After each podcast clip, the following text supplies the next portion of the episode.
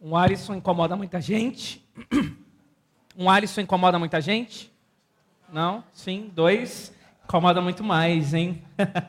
muito bom, pastor Alisson. Obrigado pela oportunidade. Pastor Felipe é, fez convite para a gente, nós aceitamos aí com muita felicidade no coração. Na verdade, aceitamos fazer essa troca, né? Ele está lá com os lajeiros, eu estou aqui com os labianos, é isso? Ah, muito bem. Muito bom falar com vocês, muito bom cantarmos sobre Deus, verdades bíblicas de exaltação ao Senhor, verdades que nos conduzem a este tempo de mensagem, a este tempo que nós vamos conversar aqui sobre a palavra de Deus. E eu quero, como o pastor Alisson fez, eu quero dizer para você não se desconcentrar, não se desconecte do que Deus já está fazendo nesse local. Não se desconecte daquilo que nós já vivenciamos, cantando sobre Deus, e agora onde nós vamos olhar para a palavra de Deus e compreender o que ele tem para nós.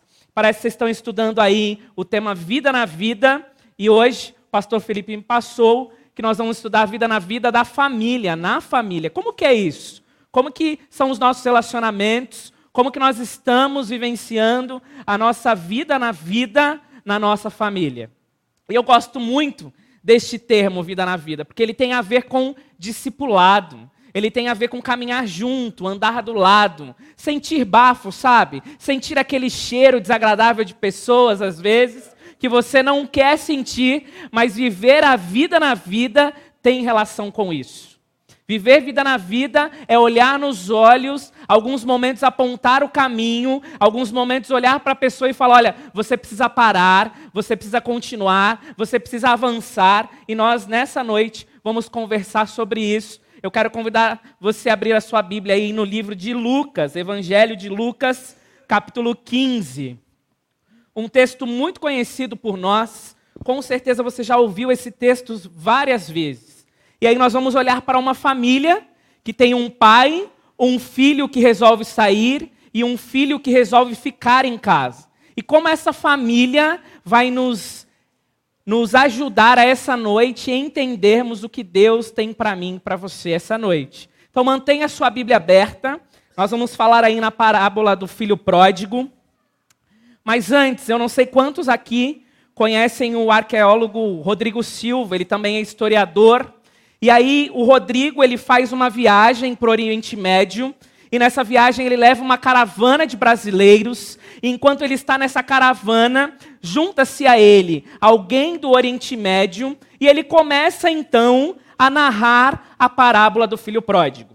Nesse momento que ele está narrando essa parábola, este homem que está junto da equipe dele ali, olhando e observando os aspectos ali do Oriente Médio, ele começa a ficar muito bravo, muito nervoso, começa então a falar com o Rodrigo, dizendo: tudo isso que você está falando é uma grande mentira. E aí o Rodrigo acha aquilo estranho, mas ele compreende o aspecto cultural da época, e então aquele homem começa a falar: Olha só, não é possível que um pai tenha feito isso com um filho. E não é possível que um filho tenha feito isso com um pai. Porque aqui no Oriente Médio, aqui no Oriente, nós temos a figura de pai como uma figura de uma pessoa muito boa para nós, como uma figura de uma pessoa que nos mostra como ele, como nós devemos seguir a nossa vida, como nós devemos amar as nossas famílias. E então o Rodrigo ele pergunta para aquele homem: o que está acontecendo? Por que, que você está assim? Ele falou: aqui no Oriente Médio, não é possível que um filho chegue para o pai e peça para ele a sua parte como herança. Porque quando o filho chega para o pai pedindo a sua parte como herança, ele está dizendo: Olha, eu não amo mais você, eu não sou mais da sua família, eu não quero mais contato com você, eu não quero mais vida na vida com você. E aí entende então a revolta daquele homem e a raiva que aquele homem tem de olhar para esse texto bíblico e compreender que aquela família estava sendo uma família onde aquele filho olha para o seu pai e fala: Eu não preciso mais de você para caminhar. E aí nós estamos então no texto de Lucas 15 que eu quero ler com você, começando aí no verso 11. Diz assim: Jesus continuou: Certo homem tinha dois filhos, o mais moço deles disse ao pai: Pai, quero que o Senhor me dê, a, me dê a parte dos bens que me cabem. E o pai repartiu os bens entre eles. Passados não muitos dias, o filho mais moço, ajuntando tudo que era seu, partiu para a terra distante e lá desperdiçou todos os seus bens, vivendo de forma desenfreada. Depois de ter consumido tudo, sobreveio àquele país uma grande fome e ele começou a passar necessidades. Então foi pedir trabalho a um dos cidadãos daquela terra e este o mandou para os seus campos a fim de cuidar dos porcos. Ali ele desejava alimentar-se de alfaborras que os porcos comiam, mas ninguém lhe dava nada. Então, caindo em si, disse: Quantos trabalhadores de meu pai têm pão com fartura e eu aqui estou morrendo de fome? Vou me arrumar, voltar para o meu pai e lhe dizer: Pai, pequei contra Deus e diante do Senhor, já não sou digno de ser chamado de seu filho. Trata, trata Trate-me como um dos seus trabalhadores. E arrumando-se foi para o seu pai. Vinha ele long, ainda longe quando seu pai o avistou e, compadecido dele, correndo, o abraçou e beijou. Verso 21. E o filho lhe disse: Pai, pequei contra Deus e diante do Senhor, já não sou mais digno de ser chamado de seu filho. O pai, porém, disse aos servos: Tragam depressa a melhor roupa e vistam nele. Põe um anel no dedo dele e sandália nos pés. Tragam e matem o bezerro gordo, vamos comer e festejar, porque este meu filho estava morto e reviveu, estava perdido e foi achado, e começaram a festejar. Versículo 25. Ora, o filho mais velho estava no campo. Quando voltava, ao aproximar-se da casa, ouviu a música e as danças. Chamou um dos empregados e perguntou o que era aquilo. E ele informou: o seu irmão voltou, e por tê-lo recuperado com saúde, o seu pai mandou matar o bezerro gordo. O filho mais velho se indignou e não queria entrar. Saindo, porém, o pai procurava convencê-lo a entrar. Mas ele respondeu ao seu pai: Faz tantos anos que sirvo o Senhor e nunca transgredi um mandamento seu, mas o Senhor nunca me deu um cabrito sequer para fazer uma festa com os meus amigos. Mas quando veio esse, esse seu filho, que sumiu com os bens do Senhor, gastando tudo com prostitutas, o Senhor mandou matar um bezerro gordo para ele. Então o pai respondeu: meu filho, você sempre esteve comigo. Tudo que tenho é seu. Mas era preciso festejar e alegrar-se, porque este seu irmão estava morto e reviveu, estava perdido e foi achado. Nós temos então aqui três figuras nessa parábola, onde nós encontramos o filho que sai, onde nós encontramos o filho que fica e onde nós encontramos o pai que está cuidando desses seus filhos.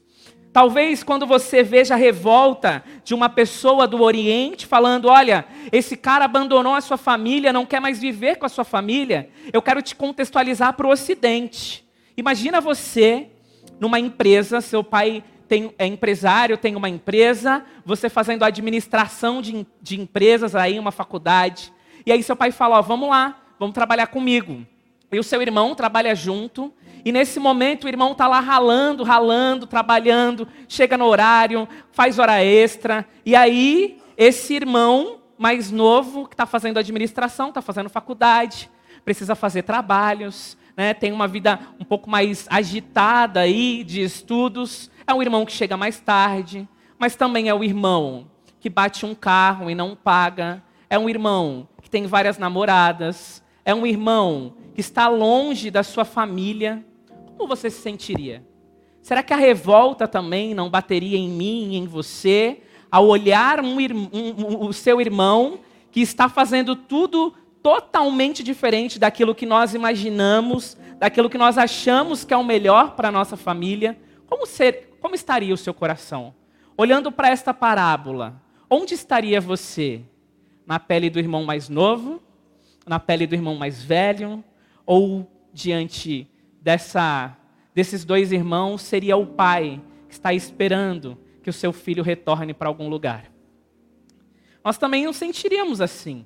Eu tenho certeza que traria revolta para o seu coração. Eu tenho certeza que traria é, sensações, emoções diferentes ao olhar para o seu irmão. Mas uma das coisas interessantes que nós precisamos olhar para este texto é que aqui nós estamos diante de uma perícope da palavra de Deus. O texto, de fato, inicia no verso 1 do capítulo 15. Nós estamos aqui olhando para o capítulo 15, para uma parábola, mas o texto vai iniciar no capítulo 1 e eu quero te convidar a ir ao capítulo 1. Desculpa, gente, versículo 1 do capítulo 15. Quero te convidar a ler isso comigo, 1 e o 2. Aproximam, aproximavam-se de Jesus todos os publicanos e pecadores para o ouvir. Os fariseus e os escribas murmuravam, dizendo: Este recebe pecadores e come com eles. A parábola não começa ali, quando a gente começa a ver e Jesus contou então que tinham dois irmãos, não começa aqui. A parábola, a ideia desse texto começa no verso 1, quando diz que Jesus se aproxima de quem? Dos publicanos e pecadores. E aí quem fica de lado olhando tudo isso são quem? Os fariseus e os escribas que estavam murmurando porque Jesus se aproximava de pecadores. Porque Jesus tinha vida na vida com pessoas. Jesus se relacionava com pessoas que muitas vezes eu e você não queremos sentar. Eu e você não queremos nos relacionar. Mas ele estava fazendo isso. E quando nós vamos seguindo o texto, nós vamos perceber que em Lucas 15, 3, ele conta a primeira parábola. E a primeira parábola é sobre uma, um, um homem que tinha 100 ovelhas, uma se perde e ele vai atrás dessa ovelha.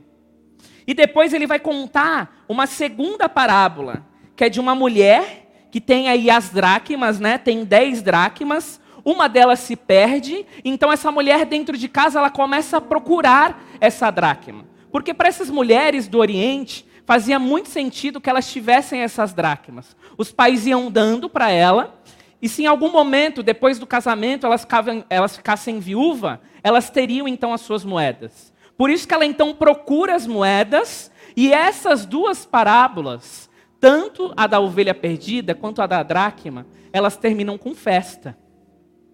E a gente vai ver então a parábola que nós estamos olhando para hoje, de que tinha um homem que tinha dois filhos. Um sai e um fica. O que nós precisamos pensar, queridos, nessa noite, é qual o posicionamento que nós temos tido diante da nossa sociedade, diante da igreja do Senhor. Quais são as coisas que nós temos sentido na nossa vida que muitas vezes nos faz ser o filho mais velho que fica aqui dentro reclamando e falando: Fulano está lá fora, eu estou aqui. Olha, estou fazendo tudo certinho. Pastor Alisson pede para fazer isso, eu estou fazendo. Pastor Felipe pede para vir no PG, eu estou vindo. Eu estou participando da escola bíblica. Eu estou participando do culto de, durante a semana. Eu participo do evangelismo. Eu venho no culto da manhã, eu venho no culto da noite. Mas como está o seu coração? Você vem aqui dentro para praticar essas coisas, ou você vem aqui dentro para entregar a sua adoração ao Senhor? Muitas vezes nós estamos dentro, como esse filho que está aqui, e quando o seu irmão volta, ele olha para o seu pai e ele fala: Você está dando festa para esse cara? Ele não merecia. Eu estou aqui há tanto tempo e você nunca me deu uma festa. Como que nós estamos quando nós olhamos para as pessoas que estão perdidas, quando nós olhamos para os adolescentes e jovens que um dia já estiveram aqui e não estão mais por N motivos, por N razões que não cabe a gente pensar agora, mas como eu e você, nós temos olhado para essas pessoas e a gente tem tentado entender por que, que eles não estão no nosso meio. Por que eles não estão aqui com a gente? Porque eles não vivenciam vida na vida conosco. Porque nesse tempo tão importante que nós estamos no mês da juventude, onde a gente tem um tempo para parar, para pensar, e onde os jovens, os adolescentes fazem as coisas dentro da igreja, por que, que a gente não consegue pensar naqueles que estão longe? Parece que dentro da nossa família, isso também tem acontecido. Hoje, com o advento da tecnologia, do WhatsApp, às vezes nós estamos dentro da mesma casa e nós mandamos mensagem para uma pessoa que está quarto, no quarto do lado. Quantos fazem isso aqui? A gente faz, né? ainda mais adolescente jovem, com a gente mesmo. Né? Vem almoçar, já estou indo. E demora 15 minutos. Vem jantar, vamos para a igreja. E é tudo pelo WhatsApp. A gente não tem tido a preocupação de estar dentro da casa e cuidar de fato das nossas vidas, como o Senhor tem pedido para mim e para você cuidar das nossas vidas. E ao olhar esse texto, a gente precisa compreender que muitas vezes o nosso coração tem sido um coração legalista, tem sido um coração de fariseu, tem sido um coração de hipócrita. Porque a gente vive junto com as pessoas que nós amamos, nós estamos vivenciando esse tempo aqui de culto comunitário, mas muitas vezes nós não queríamos estar aqui. Muitas vezes o nosso coração está tão distante de Deus, nós até levantamos as mãos, nós até cantamos sobre a santidade do Senhor, mas nós não queremos estar aqui. Talvez você esteja aqui essa noite forçado, porque os seus pais falaram: não, você vai para a igreja, mês da juventude, você tem que estar tá lá. Não, vamos lá. Mas pode ser também que, assim como o irmão mais novo, nós sejamos super sinceros com Deus. E nós estamos falando, Deus, realmente eu não quero estar lá. Realmente eu não quero fazer a tua vontade. Realmente eu não estou nem aí para esse evangelho. E aí, essa noite, queridos, diante desse texto, nós precisamos nos posicionar diante do Senhor. Então, ao olhar para esse texto, eu quero trazer para vocês algumas verdades onde a gente precisa pensar um pouco. O verso 12 diz que o irmão mais moço disse para o pai: Pai, quero que o Senhor me dê a parte dos bens que me cabe. E o pai repartiu os bens entre eles. Quando nós olhamos para a parábola, nós olhamos para o filho mais novo que vai embora e que gasta todo o seu dinheiro. Mas olhar para esse texto, para o verso 12, é perceber que o pai repartiu o dinheiro igualmente entre os dois. Existe lugar neste ambiente, nesta igreja, neste tempo de vida na vida, onde as duas pessoas podem viver juntas. E aí, muitas vezes, dentro da sua família, você vai falar assim: ah, eu não tenho preferência pelo filho. Né? Geralmente os pais falam isso. Mas lá em casa, tomara que não estejam assistindo, eu acho que tem preferência. É, eu acho que existe uma preferência, tem irmão mais velho. E geralmente quando ele fala assim, mãe, tô indo almoçar aí. Aí tem alguma coisa que ele gosta. Mas aí o meu sobrinho, esses dias, olhou para minha mãe e falou assim, ô vó, por que, que você só faz suco de laranja quando o tio Arisson está aqui? Aí minha mãe falou assim, ah, é porque ele gosta de suco de laranja. Mas você só faz quando ele está aqui. Então, existem algumas preferências mesmo na nossa família. E a gente precisa reconhecer isso. Porque hoje, conversando com adolescentes e com jovens, eu tenho percebido, e no último PG da terça-feira a gente conversou sobre isso, de amizade de adolescente com o pai, eu tenho percebido que alguns adolescentes não têm tido mais amizade com os seus pais. Talvez pelas preferências. Talvez porque você não mostre nas palavras, mas as suas ações mostram que existem preferências dentro da sua casa. E aí, talvez nesse momento, os adolescentes estão vibrando. Isso aí, Alisson, fala mesmo. Porque lá em casa é assim. É? Mas eu quero dizer para você, adolescente e jovem também, que você também tem preferências em honrar muitas vezes os seus amigos do que os seus pais. Em honrar muitas vezes as pessoas que estão fora do que as pessoas que estão dentro com você convivendo. Isso acontece com o filho mais novo. Ele honra pessoas que estão fora, ele pega e investe o seu dinheiro em seus amigos. Nós vamos ver que ele investe seu dinheiro em sexo livre.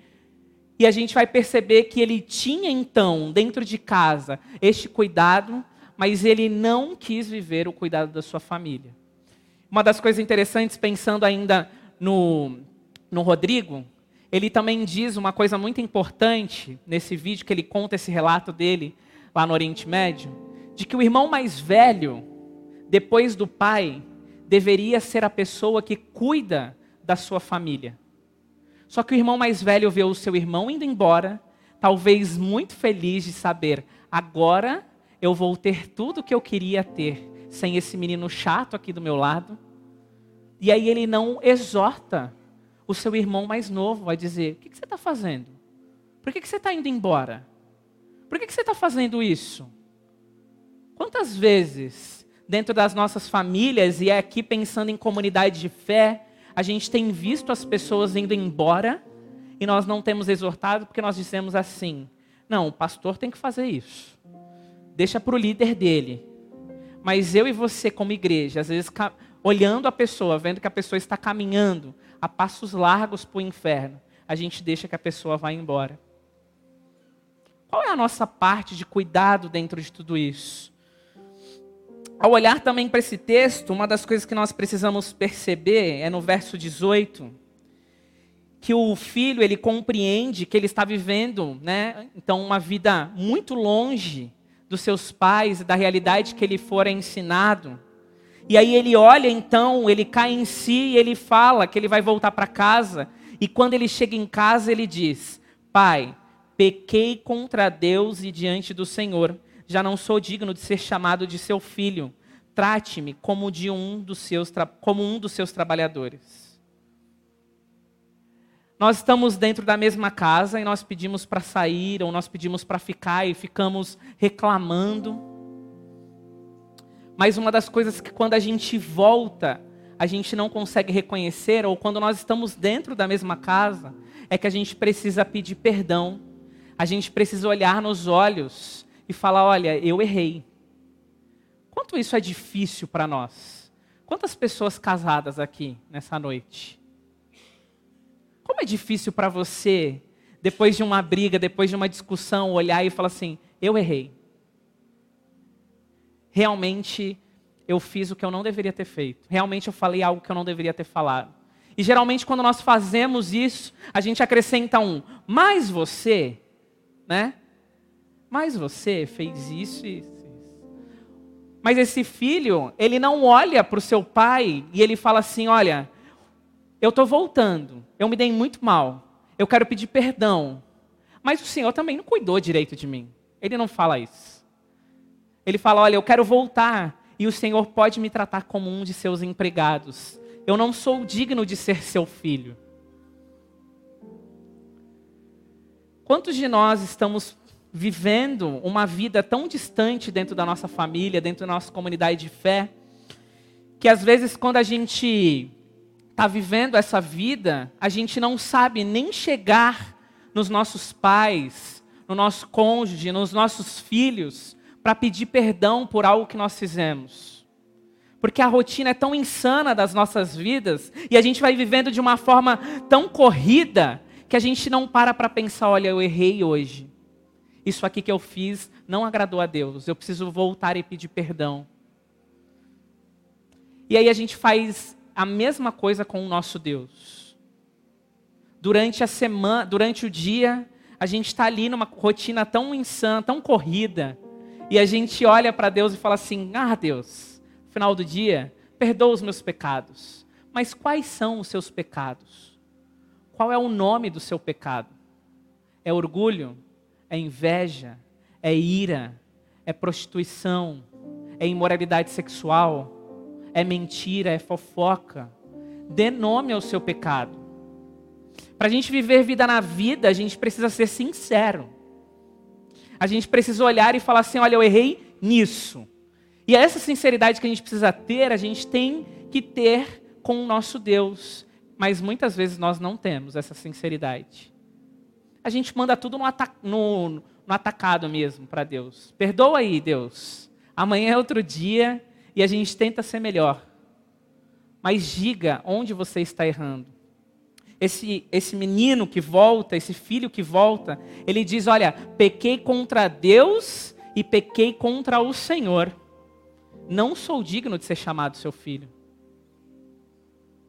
E aí então nós vamos olhar agora o filho mais, no, o mais velho, no versículo 25, que estava no campo, e quando ele voltou, se aproximou da casa, ele ouviu a música e ouviu as danças, e aí ele chama os empregados e pergunta o que era aquilo, e no verso 27 diz: O seu irmão voltou, e por tê-lo recuperado com saúde, o seu pai mandou matar um bezerro gordo. O filho mais velho se indignou e não queria entrar, saindo, porém, o pai procurava-o convencê-lo.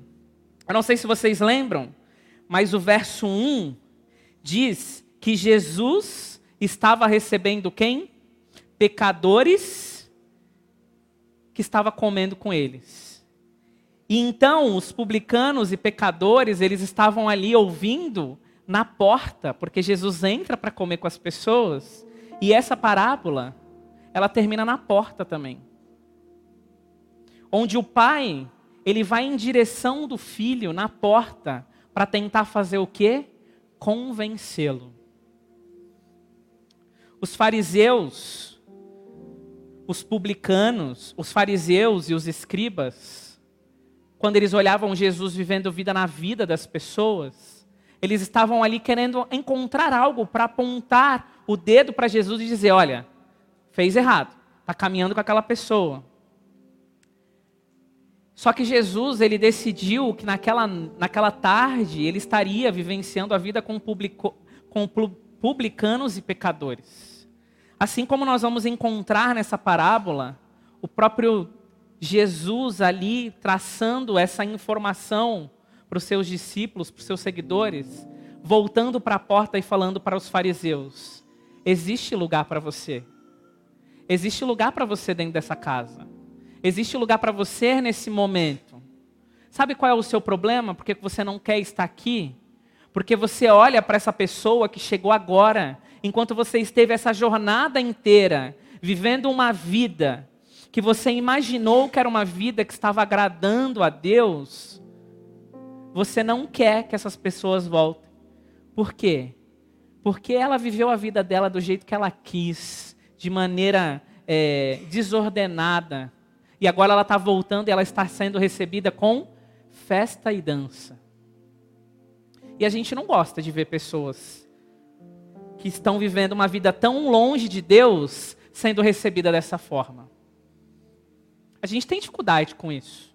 Quando a gente olha para a nossa vida, para o nosso orgulho, para o nosso ego, que, que se fere diante de algo assim, diante de um texto desse, a gente olha e a gente fala: ah, Deus, você está de brincadeira. Eu estive esse tempo todo aqui e você não me ofereceu isso. Essa pessoa voltou ontem, com a vida toda acabada e ela já tem tudo isso. Às vezes, dentro da família, a gente também tem vivido isso. é, quem, tem, quem é irmão mais velho deve sentir essa sensação, né? De uma chegada de um bebezinho em casa. Como que é? é enquanto tudo era para mim, agora chega uma pessoa que tem a sua atenção redobrada dos meus pais, da família toda, e a gente pega. Como que é isso? E aí, como família, a gente vai ensinando. Só que, como família de Cristo, e muitas vezes como pais para exortar biblicamente, a gente não ensina as pessoas, a gente não ensina os nossos filhos a olhar para a vida e falar assim: olha, realmente vai ter momentos que as pessoas vão errar conosco, que você vai fazer algo errado, mas eu estou aqui para te receber novamente. Existe lugar para você na mesa, existe lugar para você na casa. Mas quando a gente olha para esse filho mais velho e essa revolta toda dele, esse coração farisaico e esse coração que quer é, esganar essa pessoa porque ela voltou, porque ela se encontra novamente com o Senhor e a gente olha para a nossa vida, a gente muitas vezes, eu muitas vezes, me vejo no coração dessa pessoa mais velha, desse filho mais velho. Porque aí são tantos dias diante do Senhor, tantas coisas fazendo, e agora o Senhor vai dar festa para essas pessoas. Então, com esses três, eu quero deixar algumas lições para você. Se você tem sido o filho mais novo nos dias de hoje, se você tem entendido que olhar para sua família, olhar para Deus, já não faz tanto sentido para você, já não é mais aquilo que você queria, já não sente mais tanta alegria de levantar a mão e falar: Santo, Santo é o Senhor, ou não sente tanta alegria ao ouvir a palavra de Deus eu quero te lembrar que existe lugar para você. Existe lugar para você retornar. Existem pessoas que amam você. Existem pessoas que querem olhar nos olhos nos seus olhos. Existem pessoas que querem caminhar com você. Existem pessoas que querem amar você. Mas eu também quero te dizer que muitas vezes você que está dentro de casa e vivenciou toda a trajetória da sua família, ou tem visto a Igreja Batista Betânia crescer como a gente tem visto, como o Lucas falou aqui, eu quero te lembrar que existe lugar para mudança no seu coração. Existe lugar para você olhar para essas pessoas que estão caminhando e avançando e não ser aquele irmão chato que fica no banco dizendo: aquilo ali está ruim, não faça aquilo, não viva isso. Não seja essa pessoa. Nós não precisamos de pessoas assim no nosso meio. Nós precisamos de pessoas que amem a Deus. Pessoas que, ao olhar o perdido, entrando por aquela porta, abrace essas pessoas. Que ame essas pessoas. Que estejam junto com essas pessoas. A gente precisa pensar um pouquinho mais sobre isso. Se na noite de hoje e eu sei que a igreja tem um trabalho fantástico com moradores de rua. Mas na noite de hoje entrasse aqui uma prostituta, um homossexual, um morador de rua, como nós nos receberíamos eles? Como você, irmã, que passou das cinco até as seis e meia, fazendo sua maquiagem, arrumando seu cabelo, fazendo fitagem e cacho e tal, né, né, todas aquelas coisas, como que você receberia essa pessoa se ela sentasse do seu lado?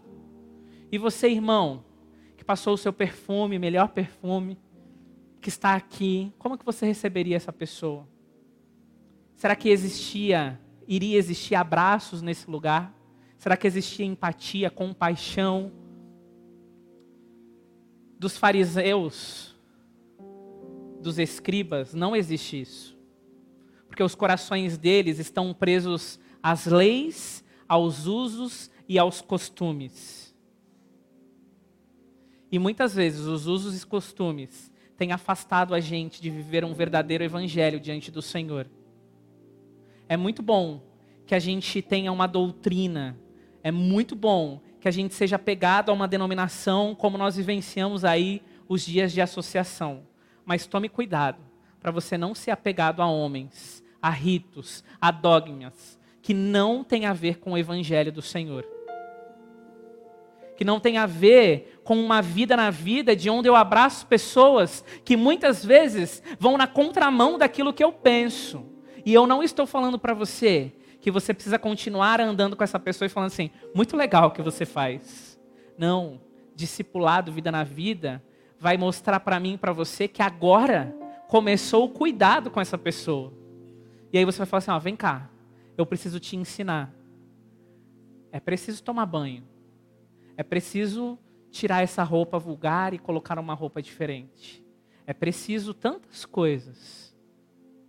Só que a pessoa que muitas vezes está dentro de casa, com os olhos fechados, ele não compreende isso, ele não enxerga essas pessoas. E quando a gente olha para o pai dessa parábola, a gente vê um pai que é aparentemente muito permissivo. Como assim? Um pai que dá o dinheiro para o filho desse jeito? Mas esse pai dessa parábola é aquele que, do mesmo jeito que ele dá esse dinheiro de uma forma desenfreada, aparentemente, é aquele que acolhe, é aquele que está junto, é aquele que caminha junto. Às vezes, Deus está querendo atuar na vida da nossa igreja, e ainda mais aqui, vocês com um tema tão relevante, uma igreja tão relevante aqui, mas muitas vezes nós estamos limitando o Espírito Santo a atuar. A gente fala assim: não, Espírito Santo, calma aí. Para essa pessoa não tem jeito. Poxa, eu estou aqui há tanto tempo. Essa pessoa chegou ontem. Dá espaço para essa pessoa. Deixa ela caminhar com você. Deixa ela ser uma pessoa que ame a, Jesus como você ama. Deixa você ser referência na vida dessa pessoa. Muitas vezes nós limitamos aquilo que Deus está querendo fazer no nosso meio. Infelizmente isso tem acontecido. Isso é uma das coisas que lá no conforto eu bato de frente com os lajeiros. O povo está chegando na igreja e eles estão no grupinho deles. E aí eles não olham para o lado. Estou com o Gabriel aqui. Não me deixa mentir, não tenho falado isso para vocês. Olha para o lado. Tem pessoas chegando. Vocês não são a última bolacha do pacote, bolacha mesmo. Vocês não são a última bolacha do pacote. Vocês não são a última Coca-Cola que está lá no refrigerador e a pessoa com sede quer tomar. Existem pessoas para chegar no nosso meio. Existem pessoas para ser amadas. Existem pessoas para ser cuidadas. E quem vai fazer isso? Eu e você. Porque nós reconhecemos que nós queremos viver vida na vida. E agora eu quero ter uma palavra especial para você, pai. Quantos pais nós temos aqui de adolescentes e jovens? Olha, bastante, hein? Bastante. Tem uma das coisas que eles têm falado para mim, eu não sei como tem sido a realidade aqui, mas uma das coisas que eles têm falado bastante para mim é: meu pai não me escuta. Eu não tenho tempo de conversa em casa. Eu não tenho tempo de mesa. Eu não tenho tempo de vida na vida. Eu não tenho tempo de ir ao cinema com meu pai, eu não tenho tempo de tomar um café. As coisas são tanto corridas, ele me pega para ir na escola, eu então eu vou de van, eu vou fazer judô, eu faço futebol, eu faço balé, eu faço isso, aquilo. A gente chega tarde em casa, eu tenho que dormir, fazer atividade, e eu não tenho tempo com a minha família. Talvez para esse filho mais novo, e a gente não tem essa informação, e eu estou conjecturando aqui, ele sentia isso. Ah, meu pai não liga para mim, para que, que eu vou ficar dentro de casa? Vou sair, vou ficar com os meus amigos, é muito melhor. E aí depois de alguns anos, a gente fala assim: eu não sei onde eu errei com o meu filho. Você errou deixando ele ser criado pela professora, ser criado pelo educador físico, ser criado pelo amigo, Muitas vezes você colocou ele aqui na igreja, você falou assim: se vira, Pastor Felipe, a bomba é sua. E aí ele não tem resposta para todas as coisas, ele não está no dia a dia com o seu filho. E aí a gente fica nos, se perguntando: onde foi que nós erramos? Onde foi que o princípio deu errado de Provérbios 22, 6? Se eu ensinei a criança no caminho, talvez faltou vida na vida na sua casa. Talvez esteja faltando vida na vida na sua casa. E nessa noite, que eu tenho pedido para o Senhor é que Ele recupere esses laços dentro das nossas famílias. É que Ele recupere esse olhar dentro das nossas famílias. Que a gente entenda que a gente não precisa sair do nosso núcleo familiar, que a gente não precisa sair da nossa comunidade de fé para experimentar outras coisas lá fora que a gente fique aqui e que o nosso coração não seja farisaico ou hipócrita de ficar aqui apontando os erros e defeitos que a igreja vai ter. Pastor Alisson não é perfeito, apesar de ter um nome top, não é perfeito. Pastor Felipe não é perfeito. Você não vai encontrar pessoas assim mas a perfeição mora dentro deles. Jesus mora dentro deles. E eu tenho certeza que a todo momento que eles estão aqui como igreja, conduzindo vocês, eles estão querendo acertar, eles estão querendo que o evangelho chegue, eles estão querendo apontar Jesus para vocês. Mas não fica aí do banco, não, da cadeira, olhando, olha, isso eu não faria. Ah, construção nem vou ajudar. Não queria que expandisse. Para que, que eu vou pôr a mão no bolso? Para que eu vou pôr a mão no bolso para esses adolescentes irem para o Transformados brincar? E Uri e Marília estiveram lá. Mais brincadeira ou mais palavra? Mais palavra. Eles quase não brincam, tadinhos. E aí, a gente como igreja fica olhando para a nossa juventude e falando que eles não, ah, não tem futuro, já não acredito mais na geração. Queridos, parem com isso. Eu acredito muito na rapaziada. Eu acredito muito na nossa geração. Eu acredito muito que a gente não precisa vivenciar isso que aconteceu com esse filho mais novo, ao olhar para a nossa geração voltando. Mas se nós tivermos que vivenciar, que nós possamos ser a igreja mais acolhedora, que nós possamos amar a vida deles, que nós possamos investir na vida deles. E aí aqui eu quero fazer dois tempos de, de, de apelo para você eu quero primeiro convidar aqui todos os adolescentes e jovens solteiros que estamos aqui para vir aqui na frente. Posso contar com vocês? Adolescentes, jovens solteiros. Para vir aqui? Muito bem. Olha que galera linda.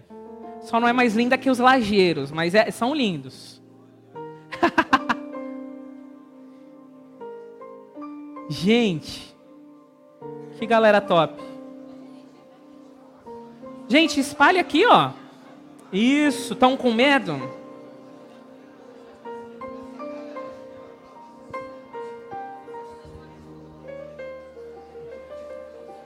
Show, aqui comigo, ó, vocês. Olhem aqui. Olha que lindo. Gente, tem como dizer, tem como dizer que eles são a igreja do futuro? São não, irmão, são a igreja de agora. Olha isso aqui. É de agora. Eu, não, eu, eu posso dizer que alguns líderes missionários, pastores, sairão daqui. Mas eles não são a igreja do futuro. É agora. Tempo da gente abraçar essa galera é agora.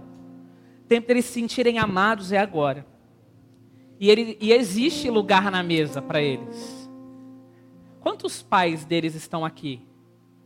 Legal. A gente vai cantar uma música.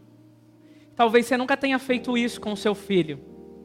Mas eu quero convidar você para vir abraçar seu filho aqui. Orar por ele. Falar para ele: olha, eu tô com você. Eu quero viver vida na vida. Eu não quero que você seja aquele filho que vai embora. Eu também não quero que você seja aquele filho que fique reclamando sobre todas as coisas. Eu quero que você seja alguém que ame ao Senhor, que viva ao Senhor Vai orando aí pela vida do seu filho. Larguei minhas defesas. Vai orando por ele, já coloca a mão na cabeça.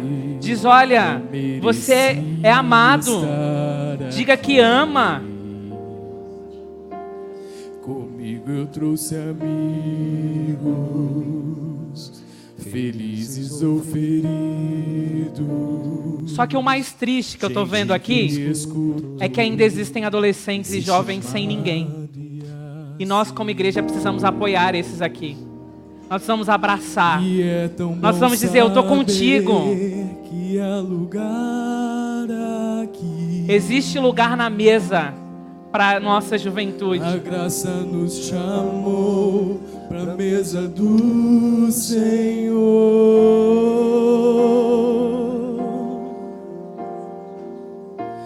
Lugar na casa. Há perdão na casa. Existe perdão na casa. Existe lugar para esses adolescentes. Nosso encontro é. Existe lugar para amar cada um deles, cada jovem.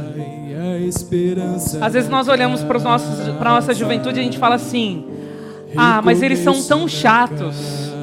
Ah, eu não gosto de estar com eles. Ah, eles são reclamões. Mas o quanto de nós está neles? O quanto de nossas vidas estão neles? Será que eles não são reclamões e chatos porque nós temos sido pessoas assim? Quais são as referências que eles têm visto em mim, em você, para ser um adolescente, um jovem que ame ao Senhor? Pessoas que estão disponíveis aqui, que recebem um eu te amo. Quantas vezes nós demoramos para dizer?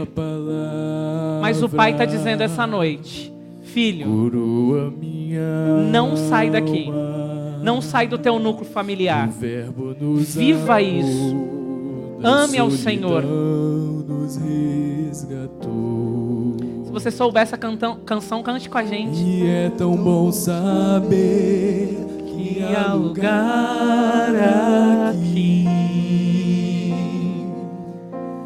A graça nos chamou para mesa do Senhor.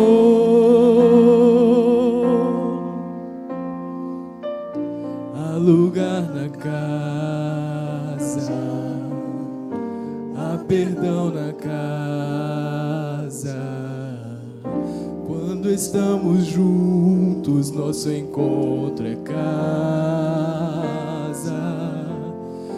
Deus Pai, a esperança na casa. Tem recomeço na casa.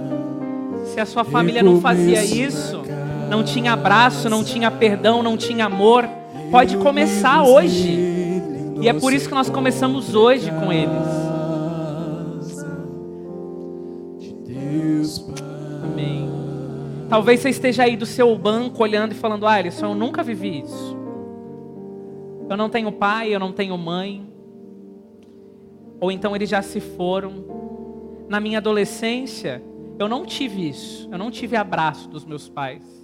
Eu não tive carinho. Eu não sei nem fazer isso. Eu não sei nem dar isso. Queridos, comece hoje. O perdão do Senhor está para mim e para você. A graça de Deus está para mim e para você. O encontro de Deus está para mim e para você. Aquele, aquele filho chega e no portão aquele pai está olhando para ele, esperando ele. O pai está te esperando para ter relacionamento com você. O pai está te esperando para ter vida na vida. Eu não sei se tem alguém aí no nosso meio que está precisando se reconciliar com Deus, ou então até mesmo entregar a sua vida ao Senhor. Se tiver alguém, eu quero te convidar, vem aqui com a gente, vem orar conosco. Ou então talvez você esteja aí falando, Alisson, ah, eu quero, eu quero esse Deus de forma mais profunda, eu quero viver vida na vida. Vem cá também, se junta com essa galera linda e vamos orar juntos, como igreja, dizendo: Olha, eu quero viver vida na vida, eu quero de fato entender que Deus está me esperando, Deus está me aguardando para nós nos relacionarmos, para nós estarmos juntos. Se você quiser, você pode vir aqui na frente. Nós vamos cantar mais uma vez o refrão e logo nós vamos orar ao Senhor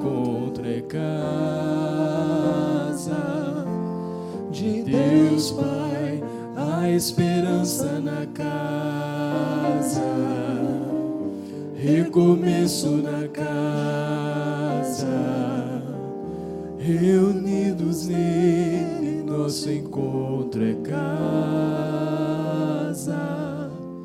de Deus Pai. Amém. Vamos orar.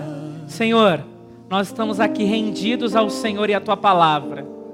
Deus, quando nós olhamos o Senhor conversando com publicanos e pecadores, nós nos colocamos nesse lugar, porque o Senhor nos encontra deste, deste jeito, e o Senhor nos salva e a tua graça nos alcança. Mas quantas vezes nós temos tido um coração de fariseu e de hipócrita, Senhor, de não vivenciar de fato o teu evangelho? Quantas vezes nós temos olhado para o Senhor e falado: não, nós não precisamos que o Senhor entre em todos os cômodos da minha vida. Senhor, nos perdoa, Pai. Nos ajuda a entender que existe recomeço para nós. Nos ajuda a entender que o Senhor está querendo viver uma vida na vida de cada um de nós, Senhor. Deus, nós estamos aqui na frente com esses adolescentes e jovens. Talvez fazia muito tempo que um não recebia um abraço dos seus pais, da sua família, ou então não recebia um eu te amo, uma oração. Senhor, traz isso para as nossas casas. Traz isso para os nossos lares, Senhor. Traz responsabilidade para cada homem de entender a necessidade de guiar a sua família nos caminhos do Senhor, olhando para o texto bíblico, mostrando, Senhor, os erros, mostrando os acertos, Senhor, mostrando, Senhor, a necessidade de viver com o Senhor. Cada mulher aqui, cada mãe, possa ser, Senhor, ajudadora, possa estar ali auxiliando, cuidando, amando, zelando pela sua família. Deus, que nenhum desses nossos adolescentes, que nenhum desses nossos jovens sejam levados a querer viver outra experiência que não seja o Senhor, Pai. Nós consagramos, nós entregamos eles. Nós sabemos, Senhor, que existe lugar na casa. Nós sabemos que existe lugar no Senhor. Nós sabemos que o Senhor é a nossa esperança. Nós sabemos que o Senhor é a nossa confiança. Então, diante disso, Pai, nós entregamos a nossa geração ao Senhor, dizendo que eles não serão corrompidos, Senhor, porque a tua palavra habita no coração deles, porque a tua verdade habita no coração deles. Pai, ajude a Igreja Batista Betânia a ser uma igreja relevante na sociedade, uma igreja que ame as pessoas, uma igreja que acolhe os perdidos, uma igreja que encontra pessoas através da tua palavra e do teu Espírito Santo.